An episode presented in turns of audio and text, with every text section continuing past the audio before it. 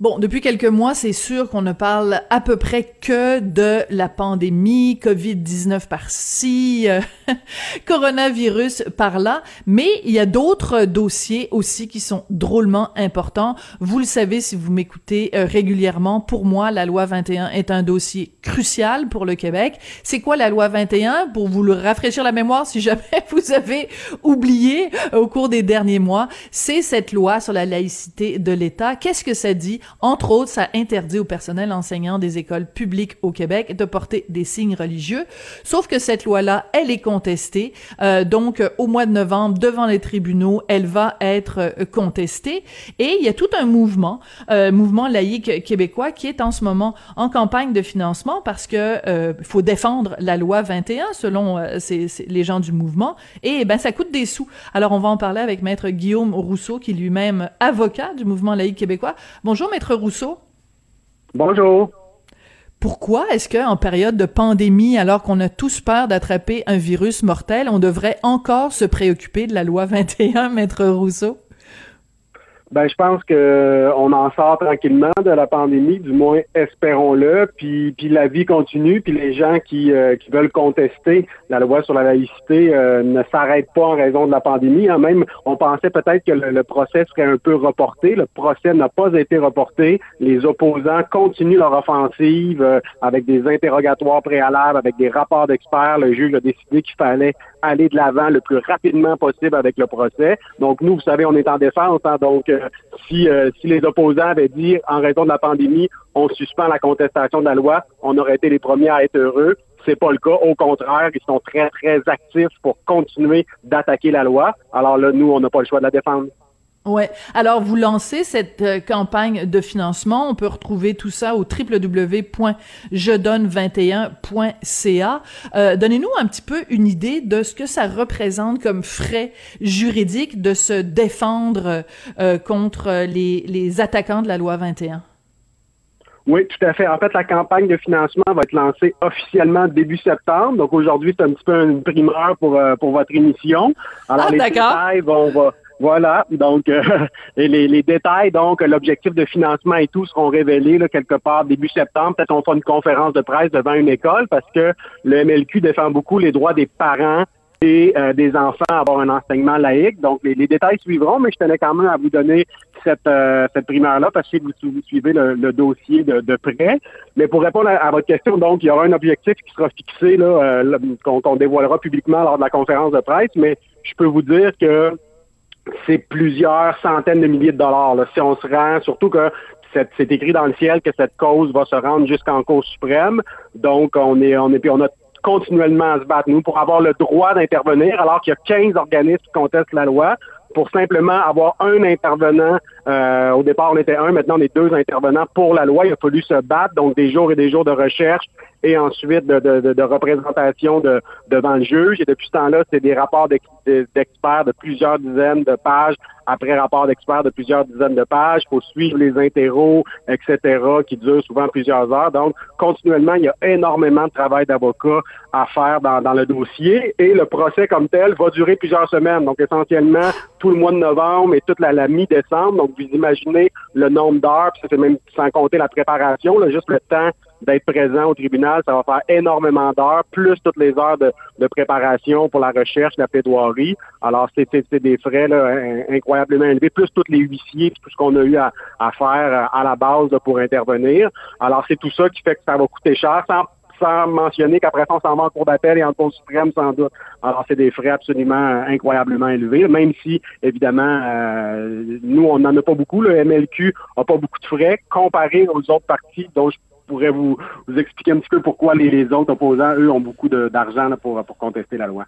Bon, ben justement, venons-en euh, à ça. Donc, euh, c'est Ishraq Nourel Haq. Elle est étudiante en enseignement. Elle, veut porter le hijab euh, pour enseigner dans les salles de classe et elle est appuyée donc par le Conseil national des musulmans canadiens, différentes organisations tant au Québec qu'au Canada. ils le prennent où, eux, leur argent? Donc, il faut comprendre qu'il y a une quinzaine d'organismes qui, euh, qui contestent euh, la loi. Et dans ces organismes-là, il y a des syndicats. Euh, par exemple, Fédération autonome de l'enseignement, Euh, il y a des commissions, c'est la commission scolaire euh, anglophone de Montréal. Il y a la commission canadienne des droits de la personne, donc l'argent du fédéral.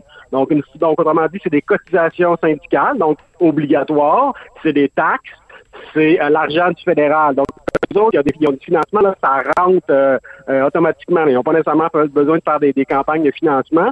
Alors que du côté du mouvement laïque, ben évidemment, euh, le mouvement laïque, lui, il n'y a pas de cotisation syndicale qui rentre, il n'y a pas de taxes euh, euh, qui rentrent, puis même que c'est un mouvement c'est un organisme citoyen là, avec seulement des bénévoles qui a très très peu d'argent dans son compte de banque. D'ailleurs, ça a été mis en preuve parce qu'on a on a essayé ah de convaincre le juge. Ouais, on a essayé de convaincre le juge que comme le MLQ a très très peu d'argent, ben ça justifiait qu'est-ce qu'on appelle une provision pour frais qui aurait permis de financer le, mouvement laïque et on a on a réussi à démontrer qu'on n'avait pas euh, que le mouvement laïque n'avait pas l'argent pour, pour pour aller de l'avant ou en tout cas très difficilement surtout qu'on misait sur des campagnes de financement qui n'étaient pas possibles de faire pendant la pandémie ou qui étaient très difficiles.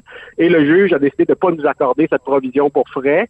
Alors, et de l'autre côté, ben, il y a de plus en plus de syndicats et d'organismes très fortunés euh, du côté des opposants qui, s'accumulent euh, de plus en plus, sont rendus une quinzaine. Alors, il y a un important déséquilibre des forces, d'où l'importance que le MLQ puisse avoir des dons. Là c'est un petit peu euh, David contre contre Goliath parce que bon on le sait ben vous êtes avocat vous-même on sait à quel point ça coûte cher euh, des services euh, juridiques. Et je veux juste revenir sur ce que vous disiez tout à l'heure. Vous disiez donc la fédération autonome de, de l'enseignement ça veut dire que quiconque est membre de ces syndicats là ces cotisations syndicales sont utilisées pour la contestation de la loi 21 que l'individu en question soit d'accord ou avec la loi 21. Donc, on va sûrement se retrouver avec des situations où quelqu'un qui est tout à fait en accord avec la loi 21 se retrouve par le biais d'une cotisation syndicale obligatoire à financer la contestation de cette loi-là. Oui, exactement. C'est d'autant plus euh, problématique que les syndicats, notamment des syndicats qui se sont opposés au moment du, du projet de loi en commission parlementaire, ben, ils n'ont pas pris le temps cette fois-ci de consulter largement leurs membres. Alors qu'en 2013, lorsqu'il y avait eu la, Charte des valeurs sous le gouvernement Marois, il y avait eu des consultations des membres très larges, des sondages et tout, qui avaient montré au sein de certains syndicats de profs, entre autres, que la base, euh, les membres du syndicat, les, les profs étaient d'accord avec la, Charte des valeurs, la laïcité à l'époque. Euh, puis là, cette fois-ci, les, élites, les dirigeants de syndicats ont bien pris soin de pas trop consulter leur base et d'adopter hmm. des positions et d'utiliser les cotisations syndicales de leurs membres pour défendre une position qui très probablement et pas celle de la majorité de leurs membres. Ouais. Bon, ça c'est un, c'est évidemment euh, euh, un problème. Moi, vous aviez mentionné aussi tout à l'heure la Commission canadienne des, des droits de la personne. Ça aussi, ben, c'est un organisme euh, fédéral, donc avec beaucoup de sous. On a l'impression vraiment que ces gens-là ont, ont, ont de l'argent plein leur poche, donc ça va être tout un combat. Écoutez, je veux revenir au fond de la question. Vous avez évoqué tout à l'heure, au début, l'idée que vous vous défendez les droits comme parents de de, de s'assurer que leurs enfants sont éduqués conformément à leurs convictions. Mais vous avez parlé aussi de la liberté de conscience des enfants. Et je pense que c'est important, euh, Maître Rousseau, de, d'expliquer ce que c'est parce que c'est pas tout le monde qui comprend ce concept-là. C'est quoi la liberté de conscience d'un enfant? Oui, tout à fait.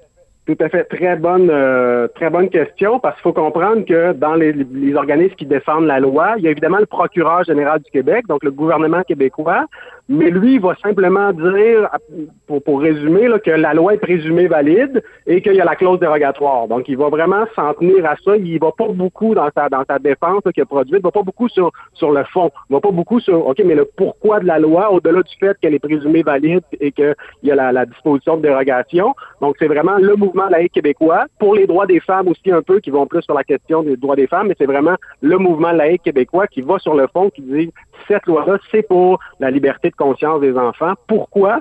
Ben, c'est un petit peu comme dans la cause, c'est les mêmes arguments que dans la cause qui porte le nom de, mon client, Mouvement laïque québécois, où le mouvement laïque s'était rendu jusqu'en Cour suprême pour dire c'est pas correct, c'est pas légal, ça viole la liberté de conscience qu'il y a des prières au conseil mhm. de ville lors des séances publiques. Euh, au Saguenay, à Saguenay. à Saguenay, exactement. Donc, quelqu'un qui est pas religieux, qui veut pas participer à une cérémonie religieuse, qui veut juste être un citoyen qui, qui, assiste à son conseil de ville, a pas à être forcé finalement de participer à une cérémonie religieuse. Euh, puis c'est la même chose dans le cas d'un élève qui arrive à l'école, qui veut aller à l'école laïque, qui a choisi l'école publique parce qu'elle est laïque et qui veut pas être un sujet à une enseignante qui manifestement décide que dans le cadre de son enseignement, elle doit faire part à tout le monde de son affiliation euh, religieuse, une enseignante pour un enseignant. Donc, et là, on parle, dans le cas d'un conseil de ville, on parle de deux fois par mois, quelques minutes de prière pour un adulte qui n'est pas obligé d'aller au conseil de ville, alors que là, on parle d'un enfant qui est obligé d'aller à l'école, qui est beaucoup plus vulnérable sur le plan des, des, des pressions qui peuvent être faites sur, sur, lui pour adhérer à une religion euh, ou l'autre. Puis c'est pas seulement quelques minutes, deux fois par mois comme le conseil de ville, c'est jour après jour après jour, euh, près de 200 jours par année d'école. Donc, clairement, pour l'élève en question, ça peut être vraiment euh, une, pression. D'autant plus qu'il y a des affidavits qui ont été déposés, entre autres, par l'organisme pour les droits des femmes, qui démontrent qu'il y a eu des cas où des enseignantes portant un signe religieux ont fait des pressions sur, des élèves pour qu'ils portent un signe religieux. Puis c'est reconnu, le même endroit international, tout le monde comprend que si vous avez euh, un certain nombre d'élèves d'une religion, certains portent le signe, d'autres portent pas le signe, mais la réalité, c'est que ceux qui portent le signe vont faire des pressions sur les quelques élèves qui ne le portent pas pour pour qu'ils se conforment, pour qu'ils deviennent eux aussi des, des, des, des, panneaux publicitaires pour cette religion-là. Donc déjà au sein des élèves, quand les, les signes religieux sont permis, il peut y avoir des, dynamiques de pression qui en plus ont des enseignants figures d'autorité qui ont aussi le signe religieux. Clairement, c'est problématique pour la liberté de conscience des, des, des, enfants, particulièrement des enfants de minorité religieuse, mais qui souhaitent pas nécessairement pratiquer de manière euh, trop orthodoxe. Oui, mais puis on, on, peut très bien imaginer aussi, par exemple, euh, une une jeune fille euh, qui est issue d'un milieu euh, traditionnel euh, musulman et elle, ça lui tente pas de porter le voile. Euh, elle s'en va à l'école où elle devrait normalement être dans un lieu qui est neutre et elle pourrait avoir envie d'aller se confier à son enseignant ou son enseignante en disant, ben écoutez, moi à la maison, je vis énormément de pression où on veut contrôler mes fréquentations quoi ou qu'est-ce, ben si elle arrive à l'école, cette euh, jeune fille-là, et que son enseignante porte le voile, pas sûr, moi, qu'elle va avoir envie d'aller se confier à elle en disant, ben regarde, à la maison, il me force à le porter. Euh, c'est tout ce genre de pression-là, en fait, qu'on craint euh, et que devrait prévenir normalement la loi 21. Exactement. C'était en fait euh, l'argument qu'avait fait le député Yann Lafrenière, donc euh, député pour euh, pour la CAQ sur la, rive sud de Montréal, qui est un ancien de la, police de Montréal, puis qui disait que dans le dossier Chafia, il disait pour ah, avoir travaillé sur ce dossier-là, donc on se souvient des des des des, des, sœurs Chafia, bon, qui avec leur père et tout. Puis lui, ce qu'il disait, ben dans des dossiers comme ça, c'est évident que si la, la jeune fille veut se rendre à la police, puis qu'en arrivant à la police, ben, elle a affaire à une policière qui porte un signe de la religion, là, qui, est le contexte de, victimisation de la, jeune fille qui veut, qui veut la protection de la police, bien évidemment que ça peut empêcher, on peut en perdre une, puis il suffirait d'en perdre une pour que ce soit un drame euh, absolument insoutenable. Donc, l'argument que vous faites est vrai évidemment dans un contexte scolaire, mais c'est évidemment vrai pour les différents postes d'autorité, dont les policiers qui sont euh, qui sont visés par la loi, c'est pour ça qu'ils sont visés. Ben, c'est très intéressant en tout cas comme euh, comme débat. On n'a pas fini d'en entendre parler. Alors ben merci pour le scoop, euh, maître Rousseau, donc maître Guillaume Rousseau qui est avocat du mouvement laïque québécois et qui nous annonçait donc en, en primaire cette euh, campagne de financement pour défendre la loi 21. Merci beaucoup. C'est comme ça que se termine l'émission. Je voudrais remercier Joanie Henry à la mise en onde, à la réalisation et Hugo Veilleux comme chaque jour à la recherche. Et je vous dis ben à demain. Merci.